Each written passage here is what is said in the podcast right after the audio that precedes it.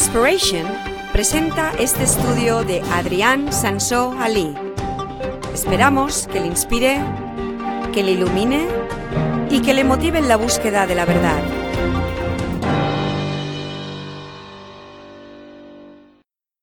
En una noche en 1976, una mujer cristiana llamada Mary Catherine Baxter en Michigan, Estados Unidos, estaba orando a Dios y de repente fue visitada en su casa por Jesucristo mismo.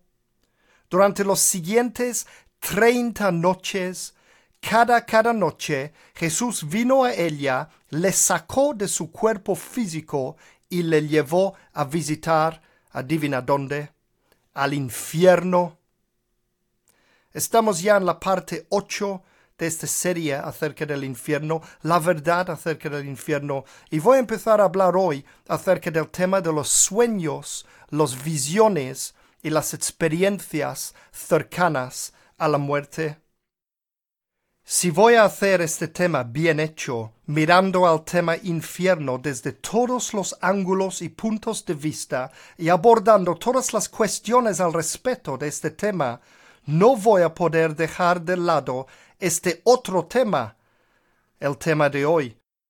Es un tema fenomenal en todos los sentidos y de hecho esta parte y el siguiente servirán como, como tema en sí se, casi se podría tomarlo como otro tema aparte.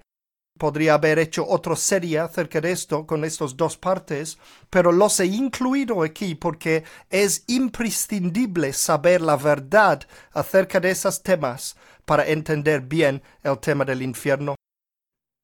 Hace más de un año, cuando planeaba esta serie, me di cuenta que voy a tener que investigar seriamente este tema de las visiones del infierno.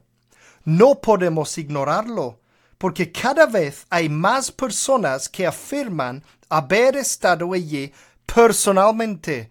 Entonces este es, un, un, otro giro de la tortilla. Yo puedo estar un montón de tiempo y muchos eh, horas explicando todo esto de que no, nadie será torturado en el, infierno para el resto de la eternidad y todo esto. Pero ¿qué pasa con la gente que dicen que han estado allí? Uno puede decir, sí, Adrián, has hecho una serie muy interesante acerca de esto, con argumentos muy buenos, pero por mucho que dices que no hay un infierno tal como se cree en la cultura popular, yo he estado allí, lo he visto, con mis propios ojos. ¿Qué hacemos ante tales testimonios? Gente que dicen que han tenido experiencias que son más reales incluso que la vida real, donde han visto tales cosas, han visto el infierno, han estado allí, gente que han muerto y han ido al infierno y han vuelto. ¿Qué es esto? ¿De qué va todo esto? ¿Cómo explicamos esto? Yo de joven era investigador de fenómenos paranormales, era mi hobby. Ahora, a principios de 2014, me convertí de nuevo en un investigador. Y lo hice especialmente para investigar esta realidad que hay personas que han tenido experiencias personales acerca del infierno. Vamos a seguir con la historia. Estamos hablando de un libro de Mary Baxter. Este, este, esta mujer, Mary Baxter, escribió un libro que se llama A Divine Revelation of Hell, que viene a ser una revelación divina del infierno eh, y existe en español eh, como en inglés este libro. Jesucristo le decía a ella, según ella, según su propio testimonio, Jesucristo mismo le decía lo siguiente, Dice, Hija mía, te llevaré al infierno por mi espíritu y te enseñaré muchas cosas que quiero que el mundo conozca. Yo me manifestaré muchas veces aquí, sacaré tu espíritu de tu cuerpo y te llevaré directamente al infierno. Yo quiero que escribas un libro y relates las visiones y todas las cosas que te revelaré. Tú y yo juntos caminaremos por el infierno haz un registro de esas cosas que fueron, son y están por venir. Mis palabras son verdaderas, fieles y de confianza. Yo soy el que soy, y no hay otro después de mí. Wow. Según esta mujer, Mary Baxter, ese es lo que dijo Jesucristo mismo a ella. Jesús mismo le iba a hacer una visita turística guiada al infierno y el guía mismo era Jesucristo. Según su libro, este sitio, este infierno que ella fue a visitar, es un lugar físico en el centro de la tierra. Otra vez estamos hablando de agujeros en la tierra. Este sitio tiene forma de un cuerpo humano. Hay dentro, en el, en el centro de, de, todas este, estas cavernas, en forma de cuerpo humano, hay un corazón con cuernos, salen tubos de este corazón y pasan demonios y maldad por ellos. Todo este sitio está lleno de demonios torturando los humanos de formas muy creativos y terroríficos. Pues hace muchos años yo encontré, hace muchos años ya encontré este libro y, eh, lo empecé a leer, por supuesto. Eh, ya sabéis que me gustan estos temas. Pero nunca terminé de leer este libro. Y yo siempre termino los libros. Cuando empiezo un libro, lo termino, aunque sea aburrido, pero este es uno de los pocos libros que he leído en mi vida que no lo terminé. ¿Sabéis por qué? Porque concluí ya muy pronto en el libro que es una pérdida de tiempo basura total. ¿Cómo puedo decir esto? Seguimos en directo y lo explico.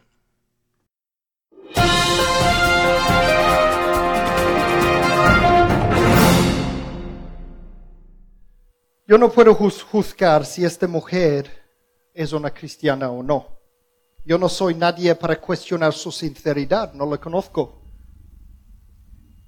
Y hay mucha gente, por ejemplo, que dicen, bueno, él, a lo mejor no lo, estaba soñando o no sé qué, alucinando o qué. Yo no puedo decir ni siquiera si ella realmente pudo haber tenido experiencia o no, pero sí lo puede decir con, bastante certeza que si este ser que le visitó y le llevó allí fue realmente Jesucristo, entonces yo soy Bob Esponja. y eso lo puede decir con certeza, con certeza, porque conozco la palabra de Dios. Y la palabra de Dios dice, los bereanos, cuando Pablo vino y les contaba todas sus historias acerca de Jesús y todo esto, ellos fueron a la Biblia para mirar si es de verdad o no. Y para mí es evidente que este no coincide con lo que dice la Biblia. Unos ejemplos sacados directamente de su libro que tengo, si alguien está interesado en leer este libro, lo tengo tanto en inglés como en español, este libro. Ella dice textualmente, el peor olor que yo jamás había olido llenaba el aire. Era el olor de carne putrefacta que parecía venir de toda dirección. Yo jamás había sentido tanto maldad y o escuchado tales gritos de desesperación. Luego dice, yo escuché un grito, este es un ejemplo solamente, dice, yo escuché un grito del centro de la primera fosa. Vi un alma en la forma de un esqueleto, gritando, Jesús, ten misericordia. Señor, yo dije, era la voz de una mujer. Yo la miré y quería sacarlo del fuego. Al verla me rompió el corazón. La forma de esqueleto de una mujer con un velo de color gris adentro, y luego vemos en el libro que estos velos de color gris se refiere a su alma, su alma sucia. Dice, con un velo de color gris adentro estaba hablando con Jesús. Yo la escuchaba en estado de choque, de sus huesos colgaban pedazos de carne podridos y según se quemaba se caía al fondo de la fosa. Donde antes estuvieran colocados sus ojos, solo habían huecos vacíos y no tenía cabellos. El fuego comenzó en sus pies con pequeñas llamas creciendo hasta subir por todo su cuerpo. La mujer parecía estar quemándose constantemente, aun cuando las llamas eran solo brasas. Desde lo más adentro de ella salían gritos y ayes de desesperación. Señor, Señor, yo quiero salir de ese lugar. Ella continuaba tratando de alcanzar a Jesús. Yo miré a Jesús y había mucha tristeza en su rostro. Jesús me dijo, mi hija, tú estás aquí conmigo Déjale saber al mundo que el pecado resulta en la muerte, que el infierno es real. Miré a la mujer otra vez y gusanos salían de los huesos de su esqueleto. El fuego no les hacía daño. Jesús dijo, ella conoce y siente esos gusanos por dentro. Y este es solamente la primera parte del infierno según ella, porque ella dice que el infierno tiene forma de cuerpo humano, es como una cueva en forma de cuerpo humano, y este es algo que pasaba en la pierna izquierda. Entonces imagínate cuando llega al corazón y al cerebro y todo eso lo que, lo que había pasado por allí. Hemos hablado de esta gran obra, obra que se llama El infierno de Dante durante esta serie y que también lo he leído, aunque no he, no he entendido la mitad porque está en inglés súper antiguo. Pero este libro de Baxter es muy parecido al infierno de Dante. De hecho, es como una versión más exagerada todavía, más terrorífico. Haría un, un buen película de, de terror esto. Lo que pasa es igual que pasó, que yo os he contado, como la gente de la Edad Media, cómo tragaron esta obra como si fuera, fuera real, el infierno de Dante, lo mismo pasa hoy con libros como esto. La gente solo traga una historia completamente antibíblico. Primero de todo, no hay ningún, por, por mucho malentendido, malentendimiento que pueda haber, eh, escrituras que son difíciles de entender y todo eso, no hay ninguna que, que parece ni de lejos que habrá demonios torturando humanos. Este es algo que viene directamente de la cultura popular. Sin embargo, lo que sí encontramos, por ejemplo, son escrituras como esto, en 2 de Corintios 11, versículos 13 al 15. Pone, tales individuos son falsos apóstoles, obreros estafadores, que se disfrazan de apóstoles de Cristo, y no es de extrañar, ya que Satanás mismo se disfraza de ángel de luz. Por eso no es para sorprenderse que sus servidores se disfracen de servidores de la justicia. Su fin corresponderá con lo que merece sus acciones. Ahora, este de falsos profetas no significa que esta mujer, Mary Baxter, es un malvado directamente. Algunos pueden serlos, pueden querer engañar a propósito eh, por sus propios fines, lo que sea. Pero yo creo que hay mucho, mucho gente de estos que son simplemente engañados. Yo veo muchas veces, y este vez en, en, los diferentes ministerios que hay en Estados Unidos, que parece que los unos vuelven contra los otros. Y unos dicen, no, este es un falso profeta, y no, no sé qué. Y el otro dice, no, este es del demonio, no escucháis a este. Y parece partidas políticas en lugar que cristianos. Pero la cosa no es blanco o negro no se trata de que un predicador es del infierno y el otro predicador es, de Dios. Nadie tiene toda la verdad. Cualquiera puede ser engañado en algún aspecto con algún tema. Yo no conozco, eh, como digo, yo no conozco a esa mujer, yo no, conozco su ministerio. Ella una, es una pastora de una iglesia, lleva muchos años ya, no sé ahora mismo qué está haciendo, pero al menos durante muchos años ha sido. ¿Quién sabe si ella ha, traído mucho, mucho gente a Jesucristo? ¿Quién sabe cuántas personas ella ha ayudado con diferentes aspectos de su ministerio? Pero este no quita el hecho de que en este aspecto ella ha estado engañado.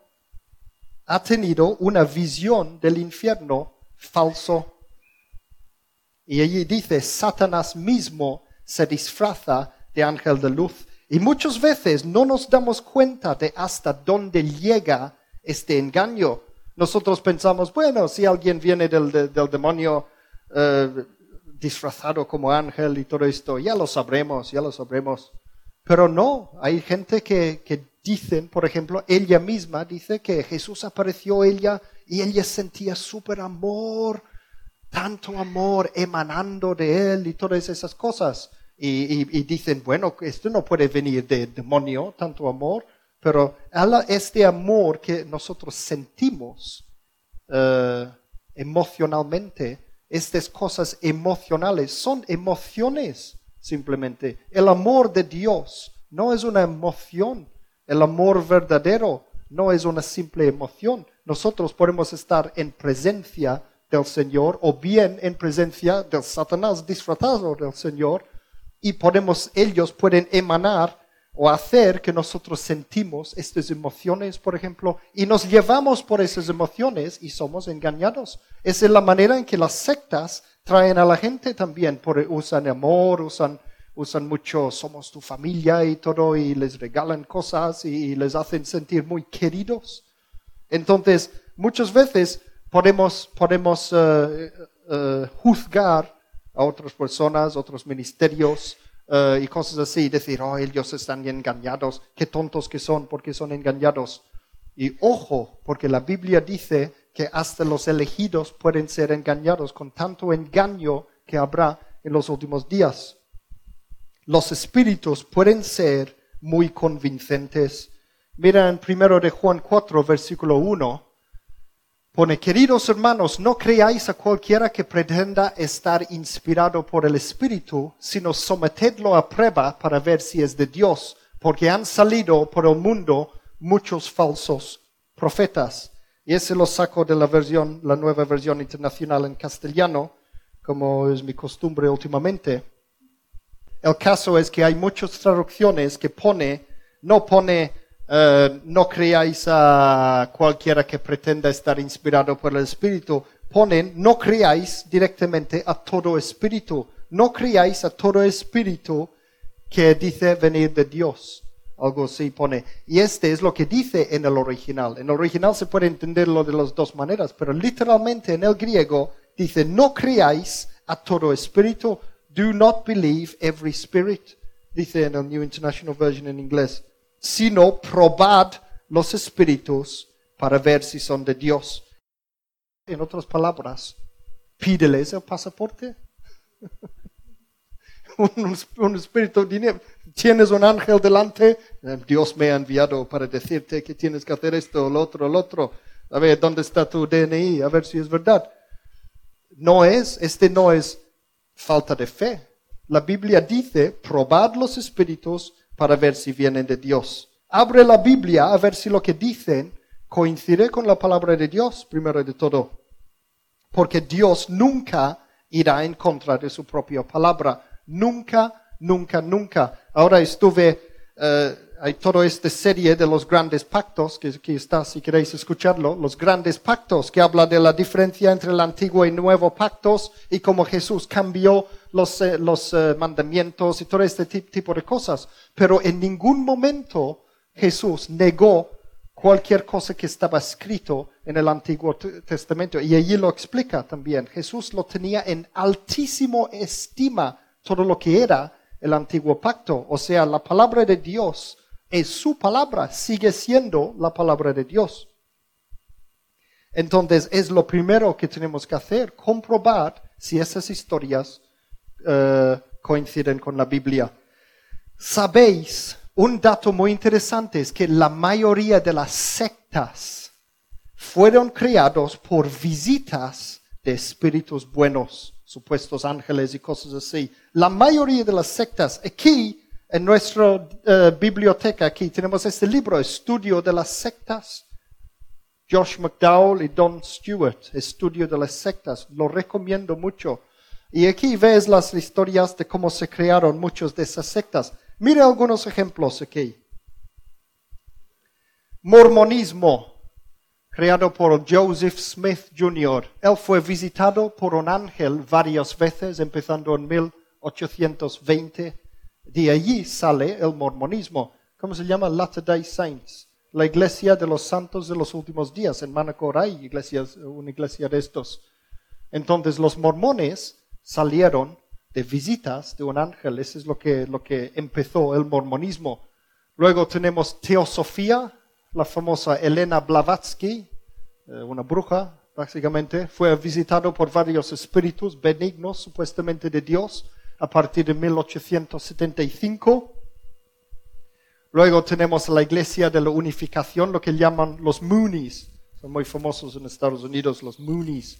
En 1936, Sun Myung Moon fue visitado aparentemente por Jesús. O sea, Jesús le visita y dice, tienes que terminar el trabajo que yo empecé. No pude terminarlo cuando estaba en la tierra, entonces que tú lo sigas. El Sun Myung Moon son locos, básicamente, si leéis acerca de ellos.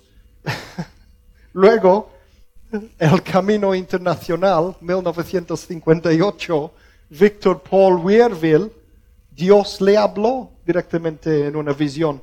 Dios le habló y, a, partir de allí tenía que crear su propio secta. Y si fuera Dios en cada uno de los casos, entonces, ¿cómo es que Dios dice cosas completamente diferentes a cada uno de ellos? Esa es la cuestión. Y luego la ciencia cristiana, 1866, Mary Ann Morse Baker, supuestamente tuvo una este eh, experiencia cercana a la muerte. Tuvo una experiencia cercana a la muerte, vio ángeles, todo esto, no sé si, ahora no me acuerdo si se fue al, cielo o no en su visión, pero ella a partir de allí creó la ciencia cristiana y ahora podemos decir, bueno, eh, entonces los demonios aparecieron a esta gente y todo esto y entonces crearon sectas. Varias de esas personas eran cristianos antes, eran cristianos y algunos incluso eran pastores cristianos. Entonces, hasta un pastor cristiano puede ser visitado por, por un demonio disfrazado de ángel y le va diciendo cosas y, eh, claro, son engañados. Entonces, ¿sabéis, el, conocéis el origen del Islam? los musulmanes. Sabéis que Mahoma fue visitado supuestamente por el ángel Gabriel y luego en muchas visitas sucesivas, igual que a, Mary Baxter, muchas visitas sucesivas del, se hizo amiguito del ángel Gabriel. Y sabemos que no era el ángel Gabriel, evidentemente, porque el libro que escribió a partir de allí, el Corán, es fácilmente demostrable que no es de Dios. Entonces, lo que el mundo habría ahorrado si él hubiera hecho caso a lo que dice la palabra de Dios, de probad los espíritus, no creáis cualquier espíritu.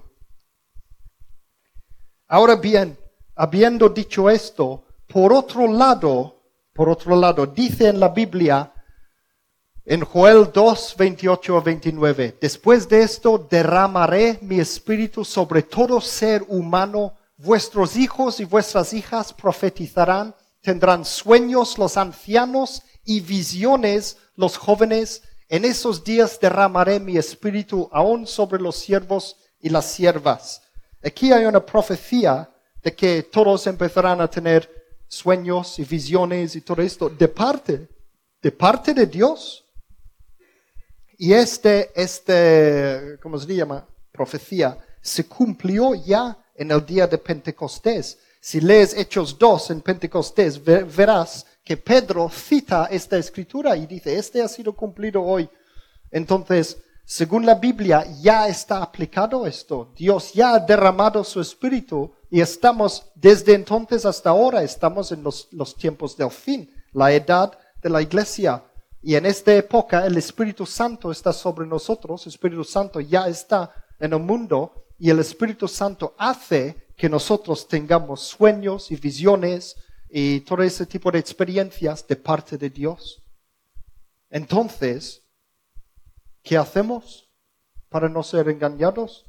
¿Cómo sabemos si algo es de Dios o es de, Satanás o qué?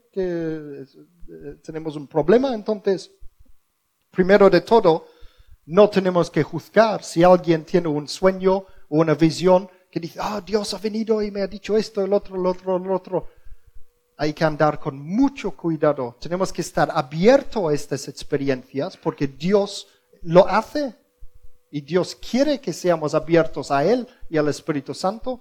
Entonces tenemos que estar abiertos, por un lado, a recibir estos fenómenos, estas cosas que vienen de Dios. pero al otro lado tener mucho, mucho, mucho caso de no si- simplemente seguir lo que dicen por, eh, por ciego, sino mirar en la Biblia, comprobar que si un ángel viene y te dice, tienes que leer la Biblia más, entonces no hace falta ni preguntarle si es de Dios o no. Sabemos que tenemos que leer la Biblia más, por ejemplo, y, y cosas así. Pero si un ángel viene y dice, tienes que ir a vivir en Zimbabue o en Indonesia o lo que sea, allí tenemos que empezar a mirar, a ver qué, pasa, a ver si es de Dios o no. Y luego tengo una serie que se llama La voz de Dios, que explica cómo saber esas cosas también.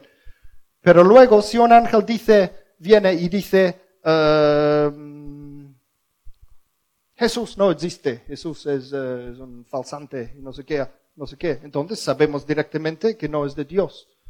¿Entendéis? Te- Esas cosas pueden venir de cualquier parte y tenemos que ser abiertos a ellos, pero también con mucho, mucho, mucho cuidado.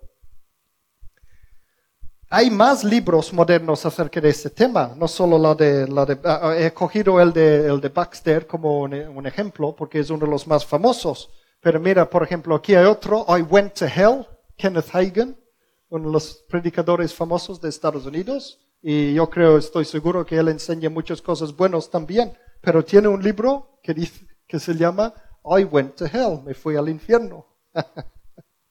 hay otro libro 23 Minutes in Hell, 23 minutos en el infierno por Bill Weiss. Aquí luego fue traducido al español. Este es otro libro relacionado también de él, 23 preguntas sobre el infierno. Todo lo que usted quiere y necesita saber. Todas sus preguntas contestadas. No lo he leído esto, pero fijaos. Autor del éxito de ventas del New York Times, 23 minutos en el infierno. Todos esos libros son grandes éxitos. Como digo, la gente lo, lo, lo traga como si fuera verdad, que él realmente estaba en el infierno y todo esto. Y otra vez, no podemos, no podemos juzgar si es cristiano de verdad o no. No podemos juzgar si está haciendo la obra de Dios en otros aspectos o no. No podemos juzgar ni siquiera si ha tenido realmente esta experiencia o no. Puede haber realmente tenido esta experiencia. Pero él estaba de verdad físicamente y físicamente entre comillas, o sea, de alguna forma estaba en el infierno de verdad. Lo que él estaba mirando era la verdad objetiva o no. Esta es la cuestión. Vamos a entrar un poco. Mira, hay, hay otra cosa. Testimonios en el YouTube por un tubo. Por eso se llama YouTube. tu tubo. mira, mira, este cogido el otro día. Puso, puse visión del infierno. Santa Faustina, visión del infierno católica, último visión, rapto, tribulación, infierno, visiones del infierno, documental, Hell, asombrosa visión y, una canción del residente en el infierno, dado por Dios, dice. visión del infierno, otro testimonio, visión del infierno, visión del infierno de Olivia, por el sacerdote tal cual cual. Y hay, hay montones y montones y montones y montones. Y si los escuchas, hay algunos que, que están tan convincentes porque están diciendo, yo he estado allí y lo vi. Y niños también y, y- todos. Todos. Mi teoría acerca de cómo funcionan estas cosas. Mira,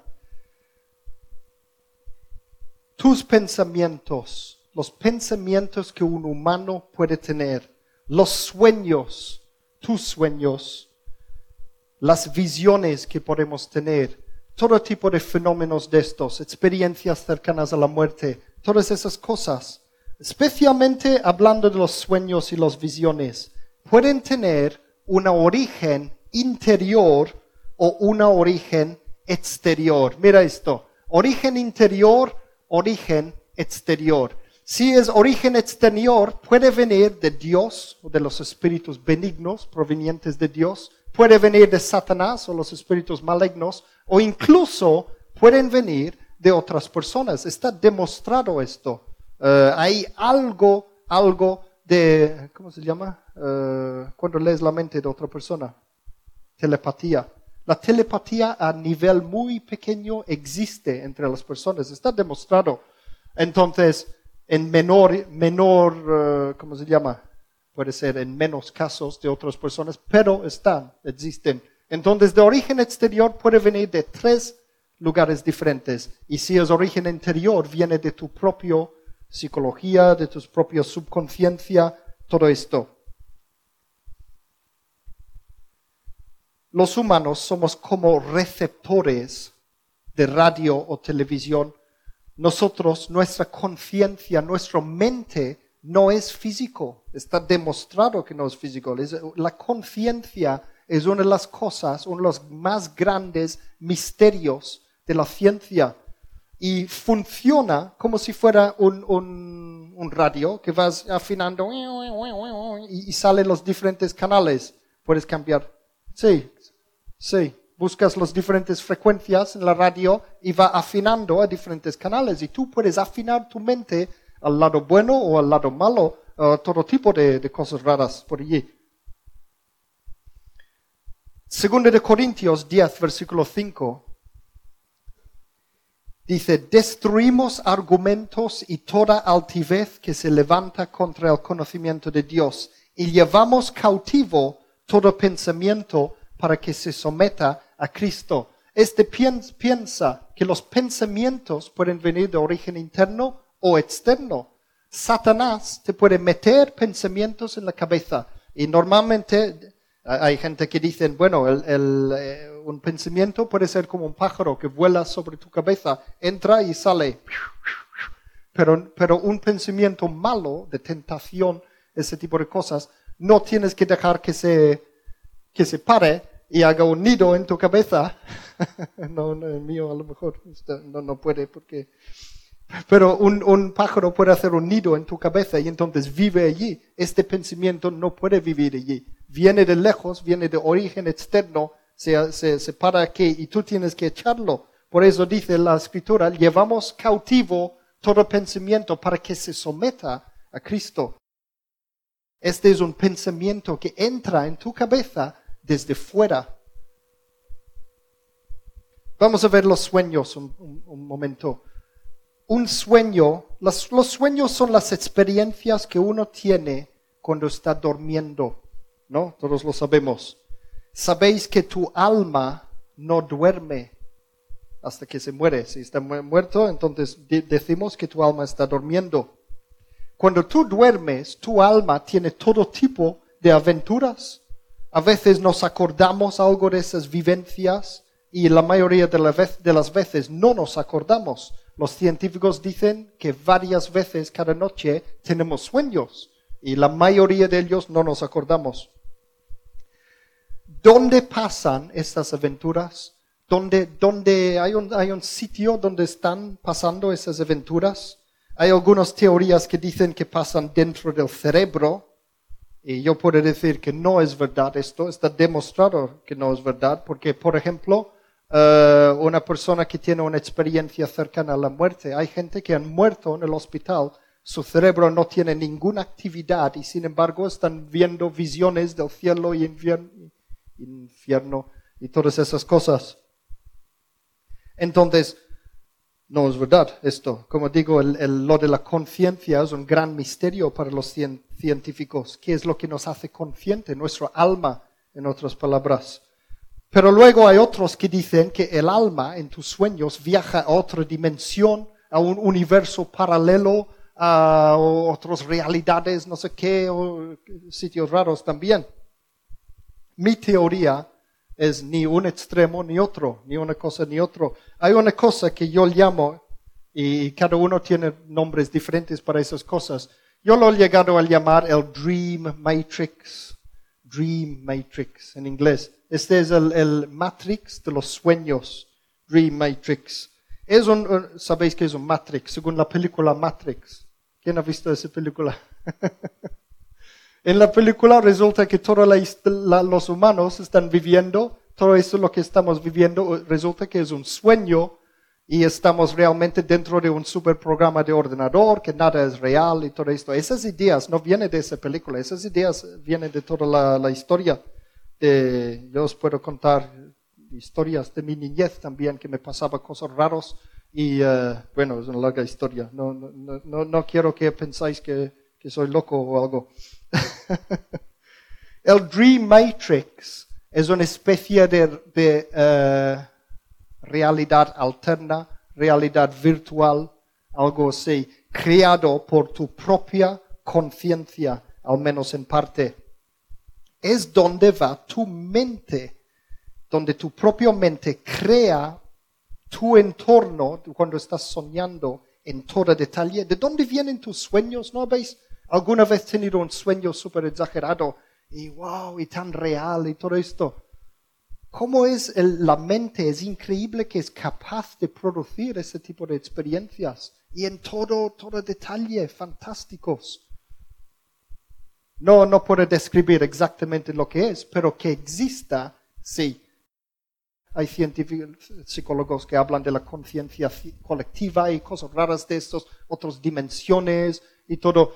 No sé todavía lo que es. Pronto espero saberlo porque sigo investigándolo. No he terminado de mis investigaciones. Pero sí que, que puedo decir que existe, existe. Ni es un lugar real, pero ni es solamente, solamente tu mente que lo crea. Es una cruz una especie de cruz entre las dos cosas. Y luego eh, voy a, voy a dar ejemplos ahora de eso para que lo veáis. Lo que pasó en la película Matrix, para los que habéis visto, Neo, esta persona, el, el, protagonista, al final de la película sabía que estaba soñando, que, que todo esto es como un sueño, toda esta realidad. Y así, al saberlo, él pudo cambiarlo. Llegó a tener poderes como, como si fuera Superman y podía hacer de, cualquier cosa. Esto pasa de verdad en los sueños lúcidos. ¿Quién sabe qué es un sueño lúcido? ¿Alguien ha tenido un sueño lúcido? Sí. En un sueño lúcido uno despierta mientras está soñando. Yo he tenido estas cosas muchas veces en mi vida. He estado durmiendo, estás dentro de tu sueño, durmiendo en, el País de las Maravillas, donde sea, y, en realidad estás dentro del Dream Matrix, y de repente te das cuenta que estás soñando. Un momento, yo estoy soñando, ¿este es un sueño? Yo estoy durmiendo en mi, en mi, en mi cama, me, despierto, pero en lugar que el cuerpo despertar también, sigues estando en el entorno del sueño, sigues estando en el Dream Matrix. Y este, este pasa muchas veces a las personas. Incluso se puede aprender a cultivar esto también científicamente, no es cosa de brujería ni nada. Y a mí me ha pasado muchas veces. Incluso ayer mismo me pasó una de esas cosas. Y, y, decidí entonces voy a investigarlo a ver qué pasa, porque una vez que te das cuenta de esto, de que este es un sueño, entonces puedo hacer cualquier cosa, puedo volar, puedo tumbar las paredes, puedo, hacer lo que quiero, me convierto en Superman o Dios incluso. Eso es lo que pasa cuando tú te das cuenta que estás soñando. Son cosas reales, pero que pasa en, la mente. O sea, lo, que me pasó ayer precisamente es una cosa que se llama bilocation, que estás en dos sitios a la vez. Nosotros tenemos muchas veces eh, problemas entendiendo que Dios puede estar en tres a la vez, el, Trinidad.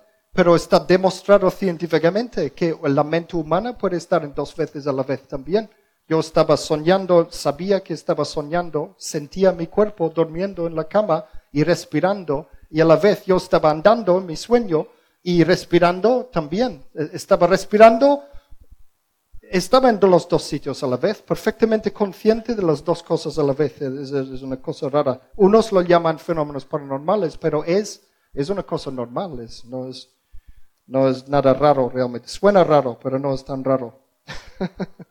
Estos sueños, entonces, tus sueños pueden tener origen interior y origen exterior. Tus sueños, puedes tener un sueño de parte de Dios Puedes tener un sueño de parte de Satanás y puedes tener un sueño incluso a menor medida de otras personas. Un ejemplo de esto, eh, la semana pasada, ¿quién estaban conmigo en Calarayada? Fuimos a Calarayada, ella estaba, eh, mis hijos estaban, estuvimos en Calarayada en la, Sergi también, y tú, era el día del carnaval.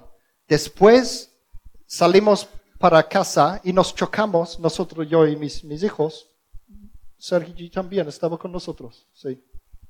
Y vimos el carnaval, ¿no? ¿Os acordáis que había un perro vestido de araña? Y este me alucinó un montón. Era mejor de todos los, los trajes que había. Había monjas bailando, eh, brujas, de, de todo. Pero había un perro andando por la calle vestido de araña, con piernas de araña y todo. Y era, wow, parecía un tarántula así de grande desde el suelo, corriendo por la calle. Y era alucinante. Entonces yo llegué a casa y tenía esto en mi mente, wow, qué, qué, qué disfraz, el mejor era el perro. Y me voy a dormir. En medio de la noche, como es su costumbre, viene Alía, aparece en mi cama al lado. Y en, por la mañana ella despierta y me dice, papá, he soñado de un, araña grande que estaba corriendo por allí. ¿Sabes? Es como si mis pensamientos entró en su cabeza dentro de cuando estábamos durmiendo con las cabezas cerca. Este está casi, casi científicamente comprobado que funciona de vez, en, la realidad. Yo recuerdo una vez Sandy estaba soñando con algo, eh, no me acuerdo, y, me hizo una pregunta en, en su sueño a mí. Estaba soñando conmigo y me preguntó algo y yo le respondía con mi boca mientras que yo estaba durmiendo al lado y decía no o no sé qué con mi. ¿Te acuerdas de esto? O sea, esas cosas pasan. Muchas veces pasan despercibidos y no nos damos cuenta y no nos acordamos el día siguiente. Pero si te fijas en esas cosas, verás que empiezan a pasar esas cosas. El mundo no es tan normal como pensamos. o soy yo. Para que veáis, estos, hablando de los sueños, hablando de los sueños, puede venir de estos sitios, puede venir de origen interior, simplemente son tus, los científicos dicen que es tu mente que está organizando las cosas y, y todo tipo de, de, yo qué sé, organizando y procesando los datos, preparando el organismo para reaccionar ante diferentes circunstancias. Los que, los que estudian esas cosas dicen esto. Pero si viene del exterior, entonces puede venir de esas cosas. Yo puedo decir, si tu sueño puede ser influenciado por otra persona, un sueño, entonces cuánto más puede ser influenciado por un ser espiritual, Dios, los ángeles, los demonios. ¿Cuánto más si hasta dos personas pueden influir los sueños el uno del otro? Hay una cosa que se llama night terror, terror, night terror, el terror nocturno. ¿Hay alguien que ha oído de esto? Un terror nocturno, él también. Terrores nocturnos, sí, Sergi sabe mucho acerca de esos temas. no es lo mismo que una pesadilla. Uh, lo he mirado en Wikipedia el otro día y dice lo siguiente, el terror o pavor nocturno es un trastorno de sueño, se caracteriza por producir un terror extremo y un estado de inhabilidad para recuperar la conciencia completamente. La persona no tiene control de sus movimientos. No es simplemente una pesadilla, un terror nocturno es un fenómeno diferente, es algo terrorífico que pasa por la noche. Mi interpretación de esto es que es un demonio que ataca a las personas a través de sus sueños entran directamente en el Dream Matrix, este mundo de los sueños que tenemos. Un demonio puede entrar allí y entonces tomar la forma que quiera y manipularnos desde allí. Podemos decir que entra en nuestra subconsciencia. No son pesadillas, como digo, y salen en los libros médicos como un trastorno de sueño. Uh, mi hijo Wesley, de pequeño, le pasó un par de veces esto. Eh, y es terrorífico para los padres cuando pasa esto. Y él sale de su habitación así, todo temblando. Oh, no sé qué viene, no sé qué viene. Oh, oh", y, todo parece, parece que él mismo estaba poseído. Y uh, un día nos contó de que había un dragón enorme machacando toda la casa. Otra vez había alienígenas en su habitación y todo eso le causó terrores nocturnos. Y esas cosas, yo no tengo duda de que esas cosas son ataques del enemigo entran a través del Dream Matrix. Tú estás soñando allí y a través de allí entran. A ver, Dios también puede manipular el Dream Matrix de una persona. Tu mundo de los sueños puede ser manipulado directamente por Dios, naturalmente, o puede mandar un ángel a hacerlo. A veces hace esto para hablar directamente a la persona, comunicar directamente. Y aquí hay un ejemplo, Mateo 1, versículo 20 de esto, hablando de José, el, el no el padre de Jesús, ¿cómo se dice? El, el padre adoptivo, o algo así. Mira, cuando él estaba considerando hacerlo, hablando de divorciarse, de separarse de María, se le apareció en sueños un ángel del Señor y le dijo, José, hijo de David, no temas recibir a María por esposa porque ella ha concebido por obra del Espíritu Santo. ¿Ves? Apareció en sueños el ángel. El ángel entró en su, lo que llamo el Dream Matrix y aparece a José y le habla directamente. Y este le pasó un par de veces, verás, en, los evangelios que le pasó un par de veces. También le pasó a los reyes magos. Uh, y también hay ejemplos en el Antiguo Testamento como Salomón, cuando Dios apareció a Salomón y hablaba con Salomón, era dentro de un sueño, era dentro de lo que llamó Dream Matrix. Luego, lo que pasa es que normalmente los sueños no son conversaciones de estos o, palabras literales, no son cosas literales, sino que son imágenes simbólicos. ¿A que sí? Cuando nos soñamos con algo, muchas veces nos preguntamos, a ver, ¿qué significa este sueño? ¿No? Y eso es lo que pasaba en la Biblia. Hay muchos ejemplos en la Biblia de sueños provocados por Dios. Ejemplos de Dios manipulando el Dream Matrix de una persona y haciendo, provocando un sueño. Esos sueños casi, casi, casi siempre eran muy, muy, muy simbólicos. No eran cosas literales que estaban soñando. Génesis 40, por ejemplo, versículos 6 a 13. Génesis 40, versículos 6 a 13. A la mañana siguiente, cuando José fue, ese es el otro José, el José famoso de los sueños, cuando José fue a verlos, los encontró muy preocupados. Estaba en la prisión junto con el, el copero, se dice, y el, el, el que hacía las, el pan, panadero del rey que habían sido metido en la cárcel con él. Dice, los encontró muy preocupados y por eso les preguntó, ¿por qué andáis tan cabizbajos? Los dos tuvimos un sueño, respondieron, y no hay nadie que los lo interprete. Sabían que los sueños no son literales. Cuando sueñas de algo, no ves las cosas literales tal como son. Ellos lo sabían, todos lo saben en la Biblia. Dice, no hay nadie que nos lo interprete. ¿Acaso no es Dios quien da la interpretación? preguntó José. ¿Por qué no me contáis lo que soñasteis? Entonces el jefe de los coperos le contó a José el sueño que había tenido. Soñé que frente a mí había una vid, la cual tenía tres ramas. En cuanto la vid echó brotes, floreció y maduraron las uvas en los racimos. Yo tenía la copa del faraón en la mano.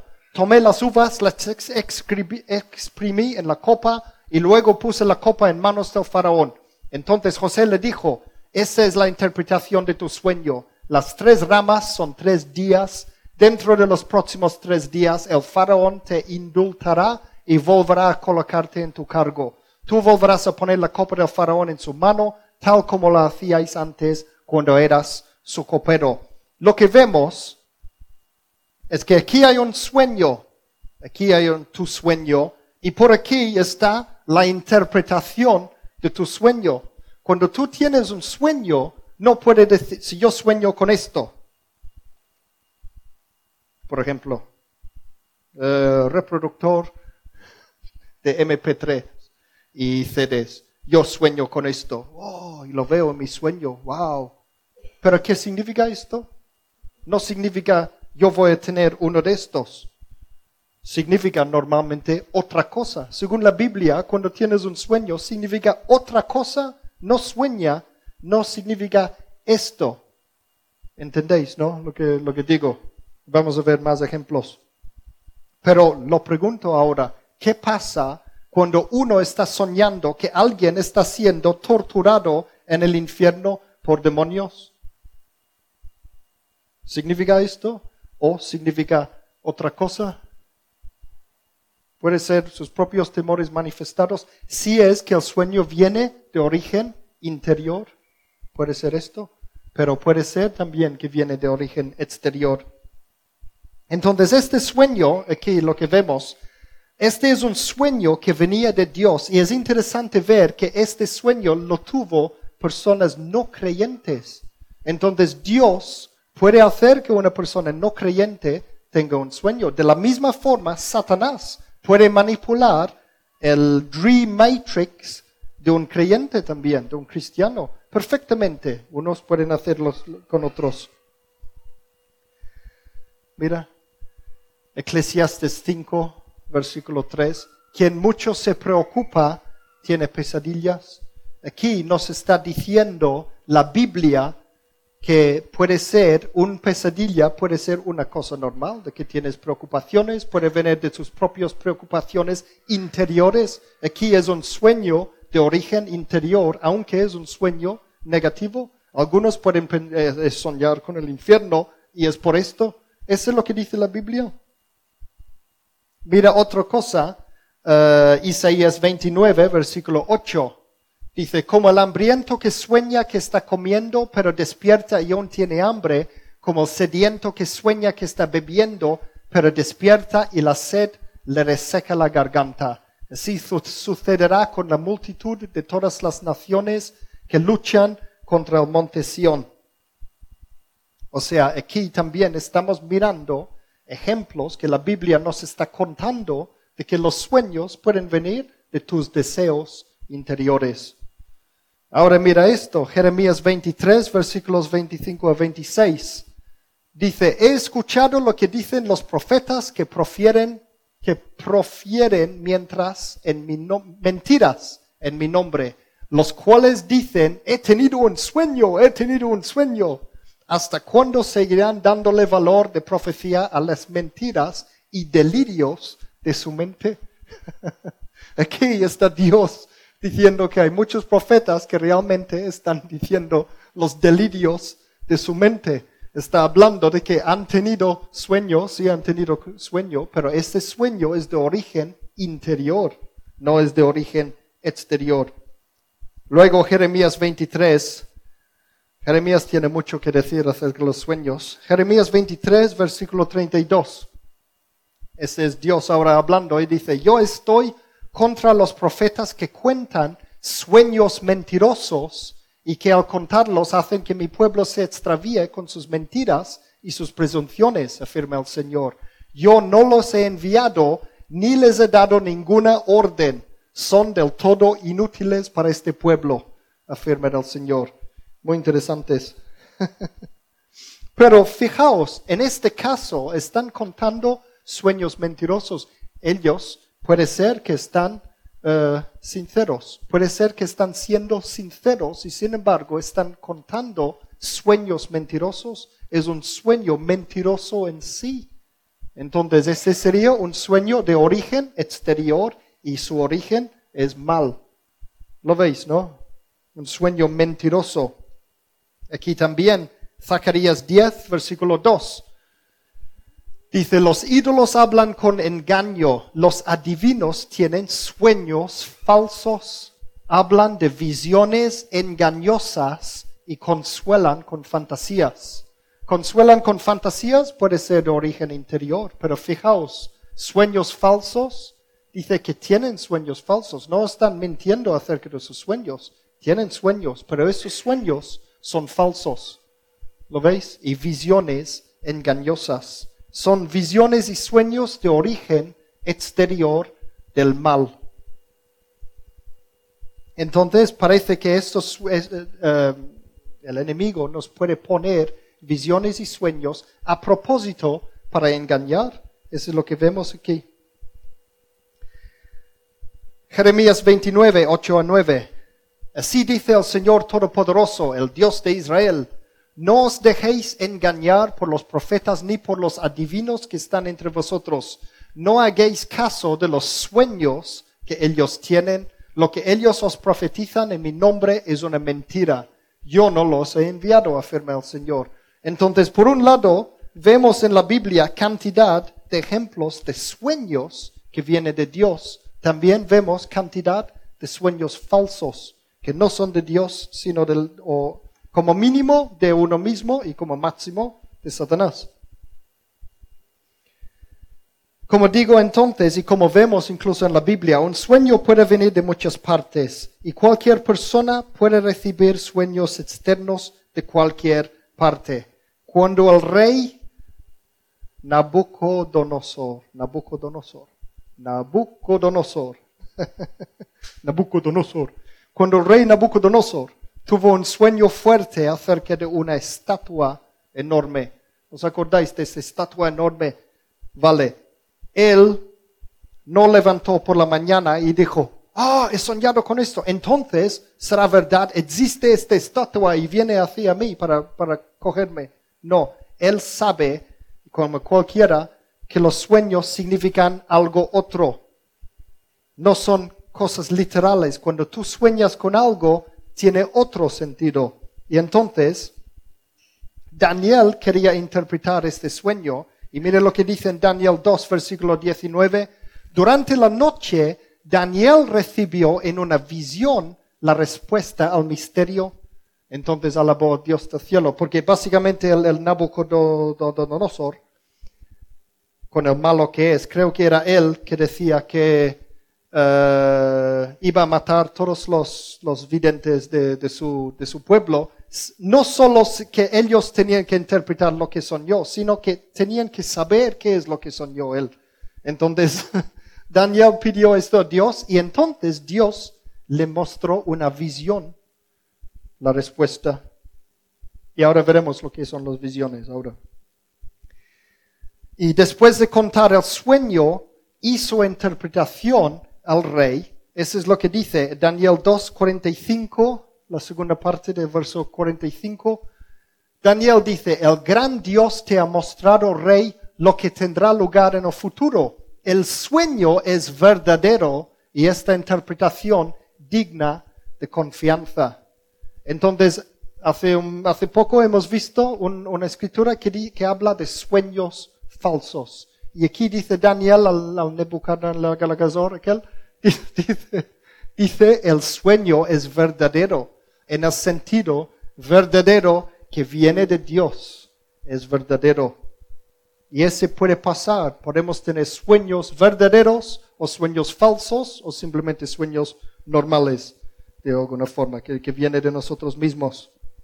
Ahora, ¿qué es una visión entonces? Hemos hablado de los sueños. ¿Qué es una visión? Es exactamente lo mismo que un sueño pero ocurre cuando estás despierto en lugar que dormido. Tu mente, cuando tú ves una visión, tu mente está en el mismo Dream Matrix, este lugar que yo llamo Dream Matrix. Tu mente entra en el Dream Matrix, pero tú sigues despierto.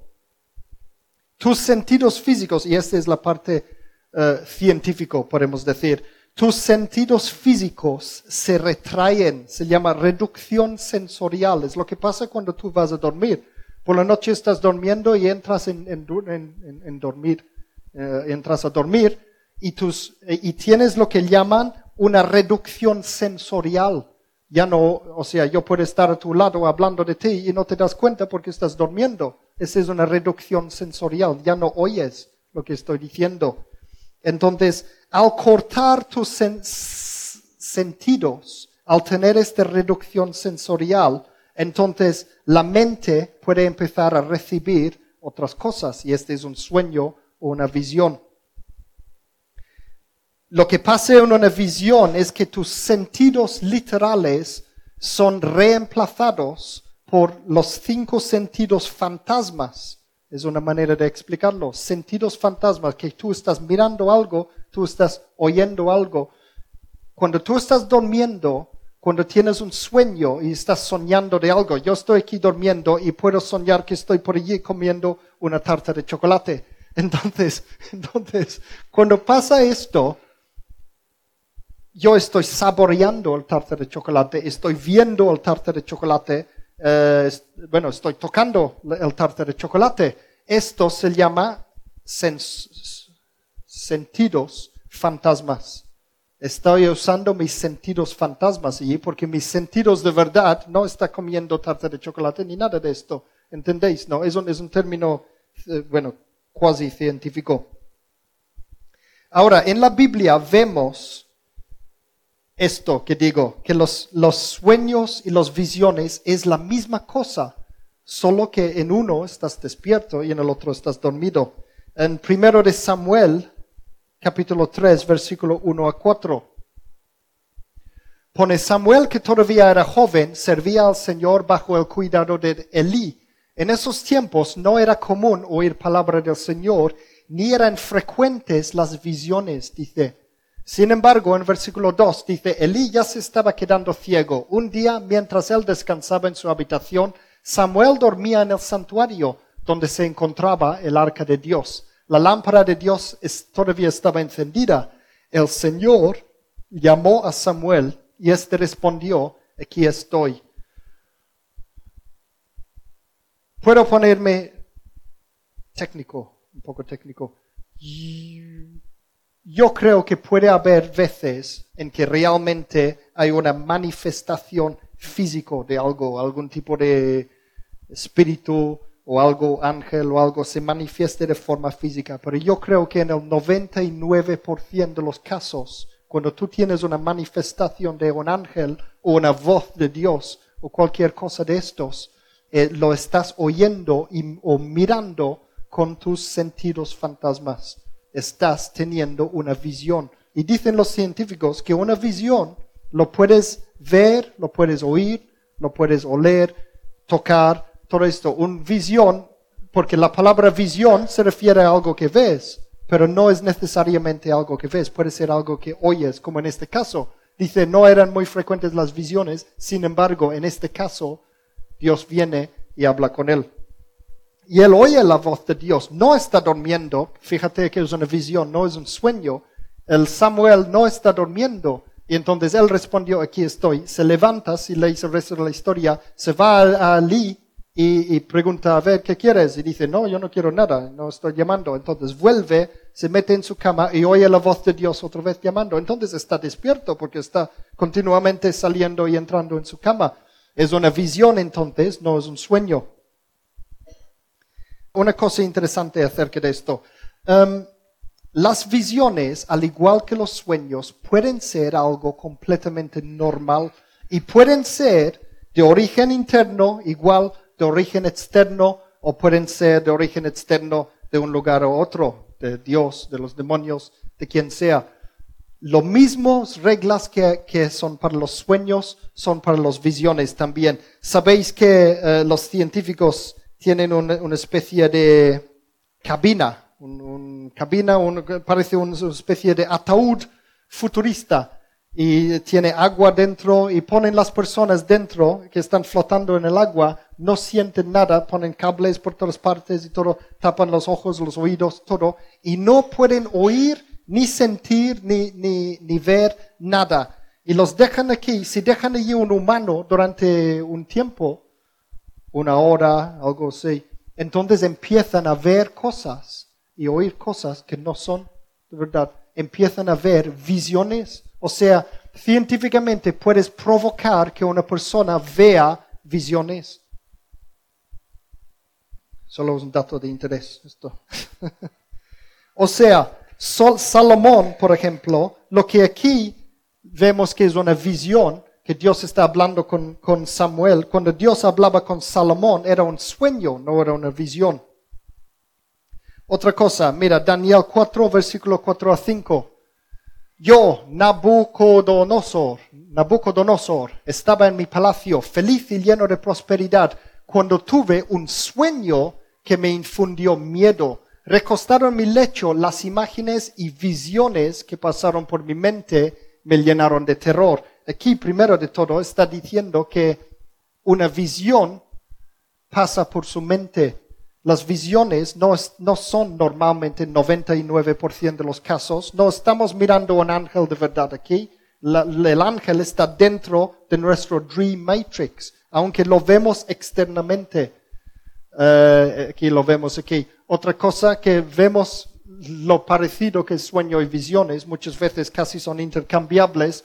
Y otra cosa que aquí me llenaron de terror, vemos que las pesadillas también pueden venir de parte de Dios. O sea, Satanás puede provocar un sueño bonito y Dios puede provocar un, pesadilla. Eso es lo que ocurre aquí. Vamos a ver, Daniel 7, versículo 1. Este es el principio de una super mega visión que tuvo Daniel. Y él dice, en el primer año del reino de Belsasar en Babilonia, Daniel tuvo un sueño y visiones mientras yacía en su lecho. Entonces puso por escrito lo más importante de su sueño. Aquí otra vez vemos que es muy cercano lo que es sueños y visiones. Dice yacía en su lecho, no dice si estaba durmiendo o no, entonces, mi interpretación de esto es que estaba soñando, soñaba, despertaba y seguía viendo cosas raras, luego dormía otra vez y veía cosas, estaba soñando y teniendo visiones. Um, técnicamente, un sueño puede convertirse en una visión y al revés. Tú puedes tener una visión y luego dormir y se convierte en sueño o al revés. Eh, si tú estás teniendo un sueño lúcido, por ejemplo, lo que, lo que tuve yo ayer mismo, tú, tú puedes estar durmiendo dentro de un sueño y puedes despertar dentro del sueño y sigues siendo dentro del sueño. Pero ese sueño entonces se ha convertido en una visión. En este caso de Daniel también parecía una pesadilla. Él vio monstruos horribles y sin embargo era de Dios esto. Y además como siempre, no eran literales, sino que simbolizaban otras cosas. Mira esto, Daniel 7, versículos 9 a 10, parte del mismo visión. Ese es muy interesante porque este es una visión directa, lo que hemos hablado la última vez en esta serie. Mientras yo observaba esto, se colocaron unos tronos y tomó asiento un venerable anciano su ropa era blanca como la nieve y su cabello blanco como la lana. Su trono y las ruedas de este centellaban como el fuego. De su presencia brotaba un torrente de fuego.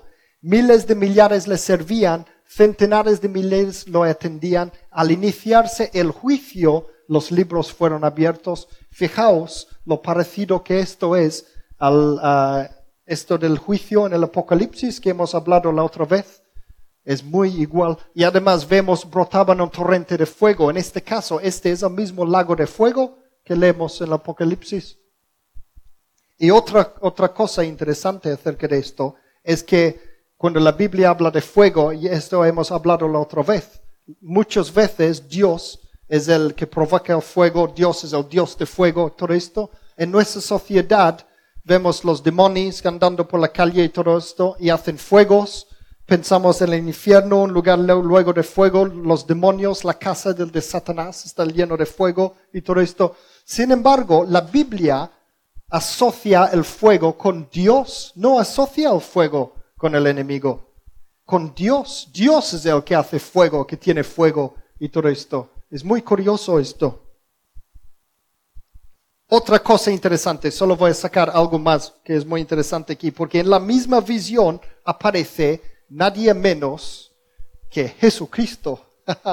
Daniel 7, versículos 13 a 14. Fijaos, en esa visión nocturna vi que alguien con aspecto humano venía entre las nubes del cielo, se acercó al venerable anciano y fue llevado a su presencia y se le dio autoridad, poder y majestad. Todos los pueblos, naciones y lenguas lo adoraron. Su dominio es un dominio eterno que no pasará y su reino jamás será destruido. Este, evidentemente, está hablando de Jesucristo, es una de las profecías acerca de Jesucristo. Pero este me lleva a pensar en otra cosa. Es que lo más difícil, ¿sabéis qué son lo más difícil de los sueños y sus visiones? Es el nivel de simbolismo que cambia constantemente si veis todo Daniel 7, veis una enorme visión, que en parte es sueño también y visión, porque es una visión nocturna, pasa en la noche. Y durante todo esto está pasando de todo. Hay monstruos horribles que salen del mar y todo esto, por un lado, y son, son completamente simbólicos Pero por otro lado, luego ve cosas de estos que, por ejemplo, en, en el libro de Hechos, leemos que este va a ocurrir de verdad, que Jesús de verdad va a venir en un nube. Entonces aquí ya está, ya está casi literal lo que está viendo. Entonces, en un minuto podemos estar soñando de algo literal y en otro minuto muy, muy, muy simbólico. Y, y, va cambiando así, un minuto más literal, menos literal, más literal. Y eso es lo que yo creo que pasa durante todo el libro de Apocalipsis. Una de las cosas que hace que es muy difícil interpretar Apocalipsis. Este sabemos que es literal, porque en Hechos habla de esto también. Y, y Jesús habla en sus propias profecías también acerca de esas cosas. Pero, ¿cómo sé que las bestias que él estaba soñando también son, no son literales? ¿Cómo lo sé? Porque mira, lo dice también en los siguientes versículos, versículo 15 al 18 de Daniel 7. Mira lo que dice. Yo, Daniel, me quedé aterrorizado y muy preocupado por las visiones que pasaban por mi mente. Me acerqué entonces a uno de los que estaban allí en su visión y le pregunté el verdadero significado de todo esto, y esta fue su interpretación. Las cuatro grandes bestias son cuatro reinos que se levantarán en la tierra, pero los santos del Altísimo recibirán el reino y será suyo para siempre, para siempre jamás. En este caso, él está teniendo una interpretación mientras todavía está soñando, está, está teniendo visiones de la interpretación de sus visiones. Y ese también ocurre en Apocalipsis. Apocalipsis es la visión más espectacular de toda la Biblia. Toda la Biblia acaba en un super mega visión y este es el, libro del Apocalipsis. Entonces, este es el testimonio de una visión que tuvo Juan, como sabemos. Pero lo que pasa también es que la gente se olvida de esto. La gente se olvida muchas veces de que el libro de Apocalipsis es una visión, es un testimonio de una visión que tuvo Juan. Es la palabra de Dios. Pero el libro de Apocalipsis no son instrucciones directos y mandamientos, no es una biografía acerca de Jesús, no son cartas escritas a unas iglesias como es los otros libros en el Nuevo Testamento, es un testimonio de una visión. Y siendo una visión, según lo que aprendemos en la Biblia misma, nos enseña que una visión es algo simbólico. Yo lo digo porque hay algunas escrituras en Apocalipsis que nos lleva a mucha gente a la conclusión de que la gente van a estar torturados para la eternidad en el infierno, que él llevó todas esas veces diciendo que no, no es así. Y eso lo vamos a ver por la próxima vez, que ya se me está acabando el tiempo. Entonces, si tomas la Biblia como la palabra de Dios, porque hay gente que dice, no, yo creo en la, es la palabra de Dios, entonces tomo literalmente todo lo que dice. Pero si tomas la palabra de Dios como la palabra de Dios, tienes que aprender de la propia palabra de Dios que una visión no es una cosa literal, una visión es una cosa simbólica. Entonces no puedes tomar cada imagen que aparece en Apocalipsis como cosas literales que van a pasar. Como hemos visto, aquí hay la visión y el sueño y por otra parte está la interpretación. No es lo mismo. Una cosa significa otra cosa. No es la cosa en sí lo importante. Otra cosa que quería mencionar es que cada vez, y ya, ya lo he mencionado también, cada vez que alguien en la Biblia veía un ángel, un demonio, a Dios, se trataba de una visión. Esta es mi interpretación de esto. Yo creo que se trataba de una visión, porque después de, después de todo, un ser espiritual, un espíritu, es imposible de ver. Jesús contaba a Nicodemo lo que era un espíritu, que viene y va y no ves de dónde viene, no sabes de dónde va, solo ves los efectos, pero no puedes ver un espíritu. No tiene forma física. Y en, toda la Biblia vemos ángeles y, y todo que aparecen como en forma humana y todo esto habla de Dios en forma humana también, pero son apariciones, son visiones estos. Si un espíritu quiere que le veas, tiene que entrar, estos son son parte de mis, los resultados de mis investigaciones y lo, explicaré un poco mejor la próxima vez también. Si un espíritu quiere que le veas, tiene que entrar en tu dream matrix, este, este mundo de tus sueños. Tiene que entrar allí a tomar forma y además abrir tus ojos espirituales para que sueñas despierto, podemos decir, tener una visión y podrás ver tú mismo lo que hay en tu Dream Matrix. El, una visión es como la externalización de las cosas interiores. Mira, 2 de Reyes, capítulo 6, versículos 15 a 17. Ese es muy famoso lo que pasó aquí. Dice, por la mañana, cuando el criado del hombre de Dios se levantó para salir, vio que un ejército con caballos y carros de combate rodeaba la, la ciudad. ¡Ay, mi señor! exclamó el criado. ¿Qué vamos a hacer? No tengas miedo, respondió Eliseo. Los que están con nosotros son más que los que están con ellos. Entonces Eliseo oró, Señor, ábrele a Guiezi los ojos para que vea.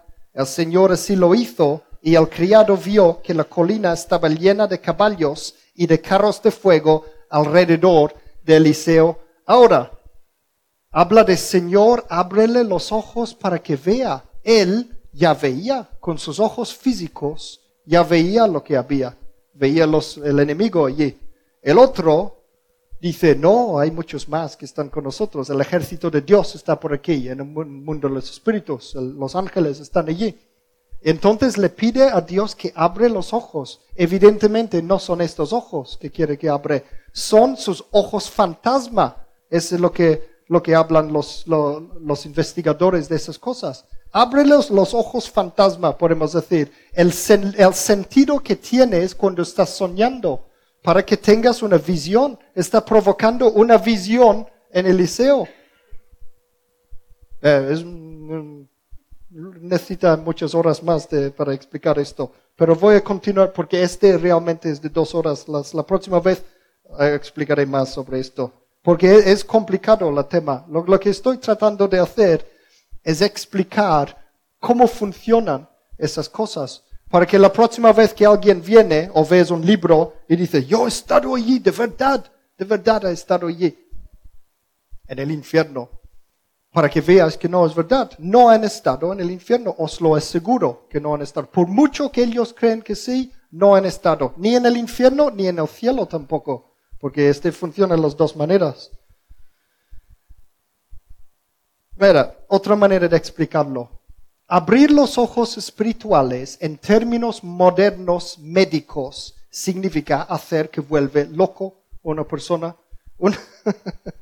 Según si eres un religioso o un médico, una visión es lo mismo que una alucinación. Los médicos los llaman alucinaciones. Tú puedes ver un libro científico y leer todo acerca de cómo funcionan las alucinaciones y todo esto, y verás en la Biblia que así es como funcionan las visiones. La gente espiritual los llaman visiones, la gente médico y científico los llaman alucinaciones. Claro que uno tiene para nosotros connotación más positiva, la idea de visiones, y uno por el, en este mundo no quieren saber de visiones, entonces lo tachan como alucinaciones y está como algo mal, estás enfermo si ves alucinaciones. Ahora los científicos dicen que igual que los sueños son normales, en según qué estados de ánimo o de conciencia estás, también las visiones son normales. Cuando estás empezando a dormir, es, una fase que se llama hipnagogic, hipnagógico, es cuando estás despertando de un sueño. Y hipnapómpico creo que es cuando estás durmiendo, empezando a dormir. Los científicos dicen que muchas veces tenemos visiones cuando pasan esas cosas, estamos teniendo visiones y luego nos olvidamos de esto. O sea, estamos despiertos y vemos cosas. Entonces, esas drogas alucinógenos, por ejemplo, eh, antes creían que este provocan alucinaciones. Ahora dicen que no, lo que hacen es que abren los ojos espirituales, lo que, lo que también destruyen el cuerpo. Entonces, que sepáis, yo nunca he tocado un droga en mi vida entera, ni pienso hacerlo. Y yo he tenido visiones también. Y, eh, y también hay maneras de hacer que puedes tener visiones. Tú puedes entrenarte a tener visiones. Luego, eh, eh, las visiones son como los sueños y hay que saber de dónde vienen, si es de dentro, de fuera, como esto, de todas esas cosas. Es, eh, es un mundo fascinante todo esto. Pero yo creo que es parte del diseño de un ser humano. Yo creo que la mayoría de las personas que están en los hospitales porque tienen alucinaciones y todo esto, yo creo que es, eh, es- tienen los, los ojos espirituales que habla aquí abiertos y no, no saben cómo controlar esto. Yo estoy seguro que eso es lo que, lo que está. He leído como, no sé si, si llegan a ser 20 libros acerca de esas cosas en el último año. Y, y esas son las conclusiones a que llego. Yo llego a la conclusión de que una visión es una alucinación y es lo mismo que un sueño, pero estás despierto. Y todas esas cosas pueden venir de dentro, pueden de- venir de fuera. Si vienen de fuera, pueden venir de varios lugares diferentes. Por último, creo que este ya es el último para hoy. Vale, Esteban tuvo una visión cuando estaban a punto de apedrearle. Hechos 7, versículos 55 a 56. Pero Esteban, lleno del Espíritu Santo, fijó la mirada en el cielo y vio, vio la gloria de Dios y a Jesús de pie a la derecha de Dios. Veo el cielo abierto, exclamó, y al Hijo del Hombre de pie a la derecha de Dios vemos un par de cosas. Otra vez, un médico moderno mirará esto, dice, está cagado de miedo, está a punto de morir y está teniendo alucinaciones, naturalmente, y que este viene de dentro. Y es posible, puede venir un, un visión de dentro. En este caso, entendemos que esta visión le dio Dios. Dios manipuló lo que sea, su, su dream matrix, para que él tuvo una visión de qué esta visión no era para él. Os fijáis, Dios manipuló su Dream Matrix para hacer que él tuvo esta visión, pero esta visión era para los fariseos alrededor que le estaban a punto de apedrear porque vio al Hijo del Hombre de pie a la derecha de Dios. Yo he estado peleando con gente acerca del tema del Trinidad. Y dicen, ah, ¿y dónde estaba el Espíritu Santo? Mira, estaba Dios y el Hijo. ¿Dónde estaba el Espíritu Santo? Y, y todo esto, y, y- toman esto como cosas literales. Este no es literal, es una visión. ¿Lo veis? Es una visión. El Hijo del Hombre, como de pie, ni, ni tiene pies, es, una es un fantasma, es un espíritu. ¿Lo veis? Hay visiones de Dios sentado en su trono. ¿Cómo, cómo, cómo va a querer sentarse Dios? Los humanos nos sentamos porque, porque soy un cuerpo físico así y me canso, entonces necesito sentar. Entonces Dios me diseñó de forma que puedo doblar así para sentarme. Dios no necesita sentarse, no tiene trasero ni siquiera, es, es, es, es un, es un espíritu. Cuando, cuando la Biblia habla de visiones, tenemos que entender que son visiones. Esta es una visión porque Dios quería que los fariseos alrededor supieran que al lado de Dios, em, su mano derecha dice, a la derecha de Dios, o sea, como su brazo derecho de Dios mismo es Jesucristo. Luego dicen, mira, es verdad que, que es el Hijo de Dios. No, no es Dios, porque si no habría un Dios o tres dioses y se entran en todo tipo de argumentos tontos, no dándose cuenta que es una visión. ¿Lo veis? ¿Es una visión? Es una visión. Esto. Es una visión, el punto de la visión, la razón de ser de la visión es que el Hijo del Hombre está a la derecha de Dios, que los reyes en aquellos tiempos ponían a su lado derecho la persona más importante de todos. Y para, porque ellos le iban a apedrear por blasfemar acerca de Jesús y de repente, mira, ahí está, a su derecha. ¿Lo veis? Yo estaba una vez, no sé si alguno de vosotros estaba conmigo una vez, cuando se desató todo, de todo, en, la iglesia nigeriana donde va Eddie, hace, hace años ya, hace como 10 años debe ser o algo así, que estaba Vincent allí y yo estaba traduciendo para él.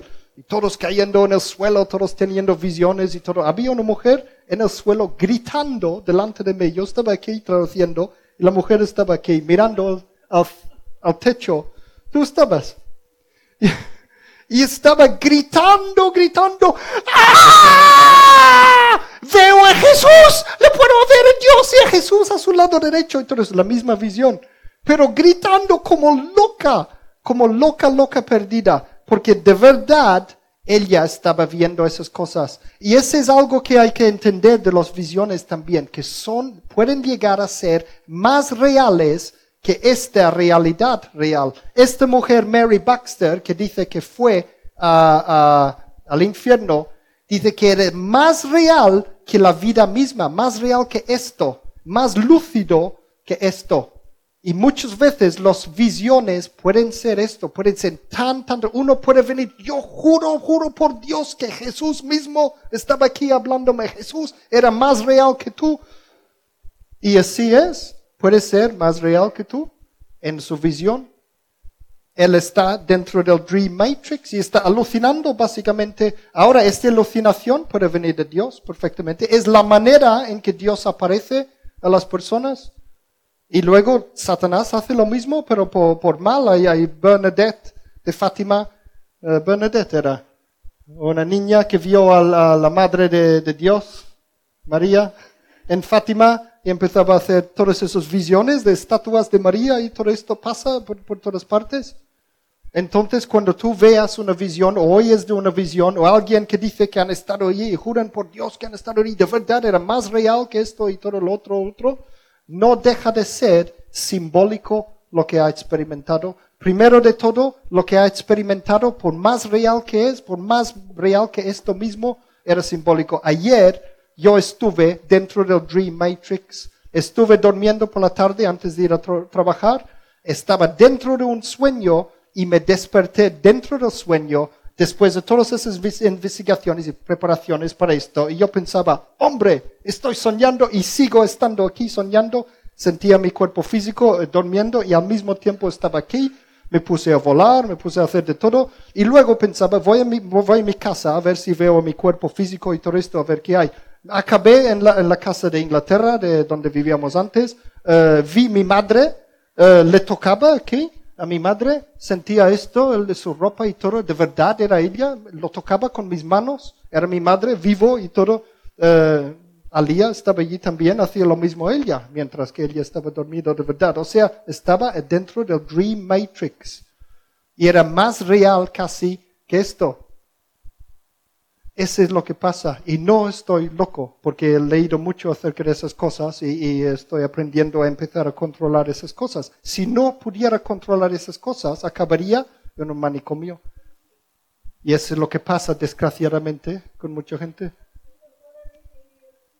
Sí, pero cuando, em, cuando empezamos a aprender de esas cosas, entonces lo primero es aprender a distinguir. Es tan real una visión que tienes que saber distinguirlo entre aquí y aquí. Hay una serie de cosas que los libros dicen que tienes que hacer, mirar en el espejo, hacer, intentar leer, saltar a ver si vas flotando para asegurar de que estás en esta dimensión y no dentro del Dream Matrix. Por eso, las experiencias personales de las personas que han ido al infierno o, al, revés, al infierno abajo o al cielo, Pueden ser tan reales y todo eso, por muy, mucho reales que quieran, pero no significa que esto corresponde con la realidad absoluta de lo que realmente hay y lo que no hay. La próxima vez tenemos que seguir hablando porque, porque quiero hablar un poco acerca de Apocalipsis a la luz de esto, de las visiones y, y, y estas escrituras que hay en Apocalipsis y también eh, tengo que hablar acerca de las experiencias cercanas a la muerte, porque allí sí, la persona está muerto, el, cerebro no está funcionando y sin embargo está dentro del Dream Matrix. Y voy a hablar acerca de esto y, y voy a mostraros unas cosas interesantes acerca de esos mismos libros que tenemos además en la biblioteca. Que Dios os bendiga. Gracias.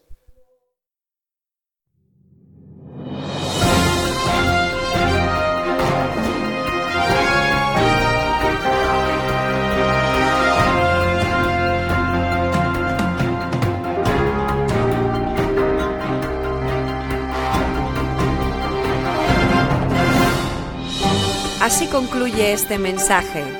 Confiamos que le haya bendecido y que le haya inspirado a continuar la búsqueda de la verdad. Para más información, visita nuestra web www.singspiration.es. Gracias por apoyar esta obra social.